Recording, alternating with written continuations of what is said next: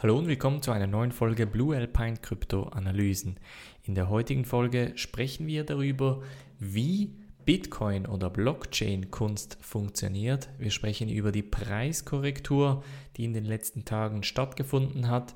Dann noch ganz kurz über die Strategie von MicroStrategy, wie die Bitcoin gekauft haben. Und dann noch ganz kurz ein Blick zu Coinbase und möglichen Coin Pumps. Bevor wir aber loslegen, Leute, ich habe gerade das Voting nochmal gecheckt und es sieht so aus, als werden wir Tron morgen Abend analysieren. Das heißt, Tron TRX wird zusammen im Livestream analysiert. Ich habe auch das Feedback mitbekommen, dass ich eher äh, unbekanntere Coins vorstellen soll. Das kann ich gerne auch so aufnehmen und werde kommende Woche eher äh, Coins, die nicht so publik sind im deutschsprachigen Markt, ähm, aufnehmen in die Liste. Muss aber auch dazu sagen, wer wirklich unbekannte Altcoins und Coins, die jetzt nicht so ähm, berühmt und berüchtigt sind im deutschsprachigen Raum, da sollte sich die Mitgliedschaft anschauen, denn in der Mitgliedschaft schaue ich jede Woche Coins an, die sehr, sehr unbekannt sind und natürlich auch ein gewisses Risiko bringen, aber auch ein gewisses ähm, Potenzial nach oben. Springen wir aber in diese erste News Story und zwar geht es dieses Kunstwerk hier, für die Podcast-Hörer, ich schaue mir gerade volatility.art an und das ist ein Kunstwerk, das in dieser Form hier, für die Podcast-Hörer wie das eine andere Form, für 100.000 US-Dollar verkauft wurde. Das Kunstwerk heißt Right Place and Right Time, also richtiger Ort und richtige Zeit und wurde als sogenanntes NFT herausgebracht, als Non-Fungible Token. Das Interessante dabei ist, dass dieses Kunstwerk sich konstant ändert. Das heißt, ihr seht schon den Unterschied zwischen dem und dem.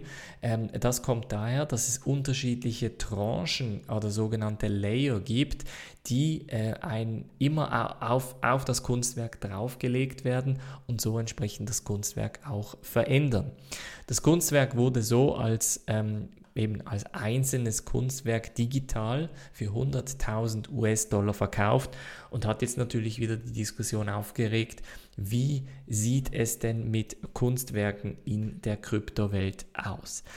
Das Interessante hierbei ist natürlich, dass die Kunstwerke ähm, vor allem in diesem Fall die Möglichkeit oder die, die Künstler die Möglichkeit haben, auch andere Leute zu integrieren in den, in den ähm, Kunstwerkserschaffungsprozess. Das heißt, ich kann quasi mitbestimmen, wenn ich das Ganze kaufen möchte oder wenn ich ein, ein Layer oder eine Tranche eben beeinflussen möchte.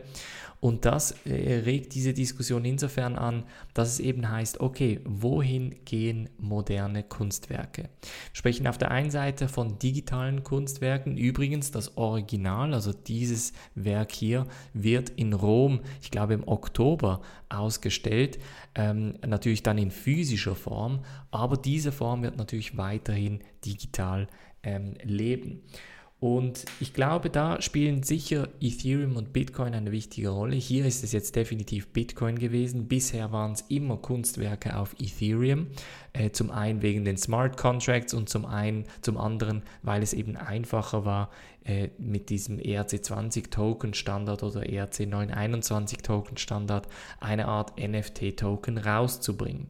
Und ich glaube, das werden wir immer mehr sehen. Ich glaube auch, dass dieses Kunst, Kunstwerk kein Einzelstück war, also in, in, in, in, insofern vom Preis her. Das heißt, ich glaube, wir werden immer mehr Kunstwerke und Kunststücke sehen, die noch für teurer verkauft werden. Auf der einen Seite natürlich mit der Überlegung, okay, ich bin als erster darin involviert und das würde bedeuten, dass ich entsprechend mit meinem Investment eines der ersten digitalen Blockchain-basierten äh, Kunstwerke kaufen kann.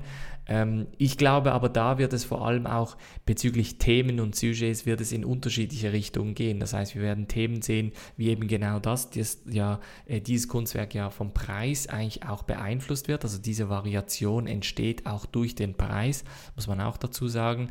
Und ähm, ich glaube, da wird es noch ganz, ganz interessante Entwicklungen geben. Wer sich das Ganze anschauen möchte, sollte sich einfach die Themen Blockchain und Art, also Blockchain und Kunst, ein bisschen genauer anschauen, vielleicht ein bisschen googeln und ein bisschen schauen, wo die nächste Investmentmöglichkeit stattfinden könnte. Als nächstes sprechen wir über die Preiskorrektur.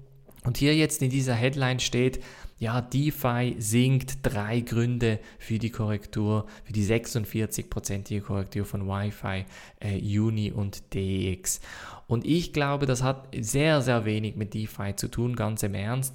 Ich glaube, also dadurch, dass der ganze Markt auch gesunken ist, vor allem zum Beispiel, wenn jetzt äh, der Ethereum und der DeFi-Markt sinkt, was hat denn das mit Bitcoin zu tun? Und wir sehen auch, Bitcoin hat korrigiert.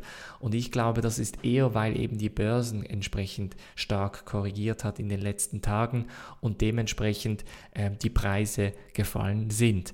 Ich glaube nicht, dass das Ethereum oder DeFi ähm, dass, dass die dabei schuld sind. Es hat sicher nicht geholfen, dass die Ethereum-Gebühren entsprechend hoch waren und dass DeFi-Projekte extrem gehypt wurden. Ich glaube aber nach wie vor, dass gewisse DeFi-Projekte spannende Möglichkeiten darstellen. Viele haben mich auch bezüglich Uniswap oder Uni gefragt und auch da ist meine Meinung, da habe ich auch letztens einen Tweet dazu gesehen, also die, das Token, das eigentlich auf der dezentralisierten Börse überhaupt gebraucht wird, wird so oder so einen Wert haben. Wird dieser Wert jetzt 1 Dollar oder 1000 Dollar sein, das weiß ich natürlich nicht. Aber ich glaube, äh, Uniswap hat einen Wert, der durch die Nutzung der Plattform auch gegeben ist. Und das sehen, sehen wir auch auf DeFi-Pools. Wenn wir auf defipools.com gehen, dann sehen wir, dass Uniswap da eines der meistgebrauchten Börsen ist. Und das bringt eigentlich immer auch die Nutzung für den Token. Natürlich, das Token bringt irgendwo auch nur Governance-Nutzung äh, mit sich. Das bedeutet aber nicht, dass das Token keinen Nutzen hat.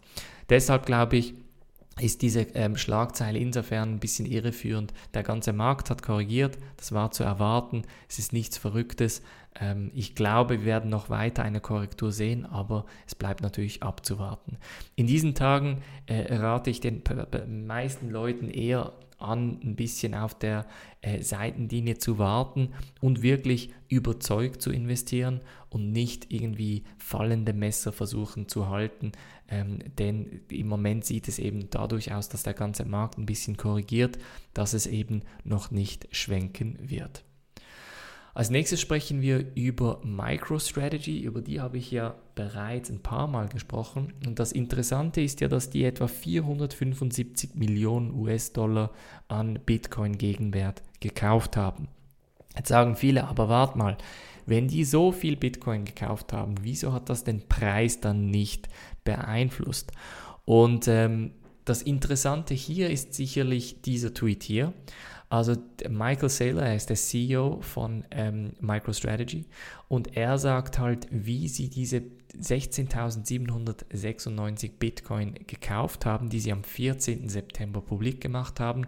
Sie sagen halt, sie haben über 7, 74 Stunden lang 88.617 Trades gemacht. Das heißt, alle drei Sekunden wurden 0,19 Bitcoin gekauft oder eben 39.414 US-Dollar wert an Bitcoin pro Minute.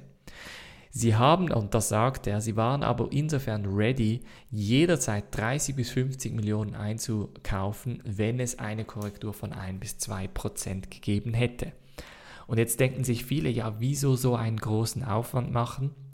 Ist ganz einfach. Wenn man jetzt von heute auf morgen einen ein Betrag von etwa knapp einer halben Milliarde US-Dollar an Bitcoin kaufen würde, könnte man den Markt natürlich bewegen in eine eher negative Richtung. Das will man ja nicht. Man möchte da kontinuierlich einkaufen, sodass der Preis eigentlich relativ wenig bis gar nicht beeinflusst wird und mit dieser Strategie ist das möglich. Das heißt, auf der einen Seite haben wir sicher diese ähm, Over-the-Counter, also OTC, äh, Einkäufe, bei welcher ähm, sich zwei Parteien auf einen Preis und auf eine Menge einigen und dann den Tausch machen, ohne via die Börse zu gehen. Das heißt, ich kann dann irgendwie ähm, mein, also natürlich technisch ist das etwas anders, aber ich kann dann irgendwie 100 Bitcoin auf einem Ledger der Person geben, die mir irgendwie x tausend oder x Millionen US-Dollar Gegenwert geben würde. Und das sind so, ähm, bei den OTC-Desks geht es hauptsächlich darum, dass die institutionellen Investoren eben nicht an den traditionellen Märkten wie wir, an den Börsen, Binance, Kraken, Coinbase etc. traden müssen, sondern dass die direkt an die Kryptos kommen. Ähm, das läuft natürlich dann nicht mit einem Ledger ab etc., aber ihr versteht so ein bisschen das Konzept von der ganzen Sache. Und ich glaube, das ist insofern eine wichtige äh, Inspiration auch für andere, um zu verstehen, ähm, wie man mehrere, äh, ich sag mal, Millionen von Bitcoin oder eben mehrere Millionen US-Dollar Gegenwert von Bitcoin einkaufen kann. Als letzte News Story sprechen wir über dieses Bild hier beziehungsweise neue Coins, die auf Coinbase gelistet werden können. Für die Podcast-Hörer, wir haben hier wieder etwa, was sind das, glaube ich, 9, 10 oder knapp 20 äh, Kryptos oder 15, ähm, die gelistet werden sollen. Und interessanterweise ist hier zum Beispiel Polkadot am Start, Avalanche, da habe ich ja den ICO angeschaut, Near, die sind, glaube ich, von den gleichen Investoren gebackt wie Coinbase, also ist auch nicht äh, überraschend. Filecoin, von denen habe ich auch letzte Woche gesprochen. Muss aber auch dazu sagen, dass normalerweise der Coinbase Pump eigentlich nur im bullischen Markt funktioniert. Das heißt, sagen wir, morgen geht Avalanche live oder heute geht Avalanche live, dann glaube ich, wäre der Effekt eben nicht so stark. Das ist Coinbase grundsätzlich egal, weil Coinbase einfach listet, wann sie listen. Aber für die Investoren oder für, für euch, die jetzt äh, mögliche Investitionsmöglichkeiten hier sehen, ist das natürlich insofern spannend. Ähm, Polkadot ist da sicher auch spannend, ähm, gemäß der Analyse, der Live-Analyse, die ich ja gemacht habe über Polkadot. Jetzt ist auch der Preis ein bisschen nach unten gegangen. Das heißt, wer jetzt investieren möchte oder das Ganze anschauen möchte, jetzt wäre eine gute Zeit, vielleicht Polkadot ein bisschen genauer zu beobachten. Das war's von der heutigen Folge. Gebt mir wie meinen Daumen hoch, abonniert den YouTube-Kanal, abonniert den Podcast und ganz wichtig, abonniert den Newsletter. Ähm, wir sehen uns morgen wieder. Nicht vergessen, morgen Abend 19 Uhr die Live-Analyse und ansonsten morgen in der normalen Folge sehen wir uns wieder. Macht's gut und bis dann.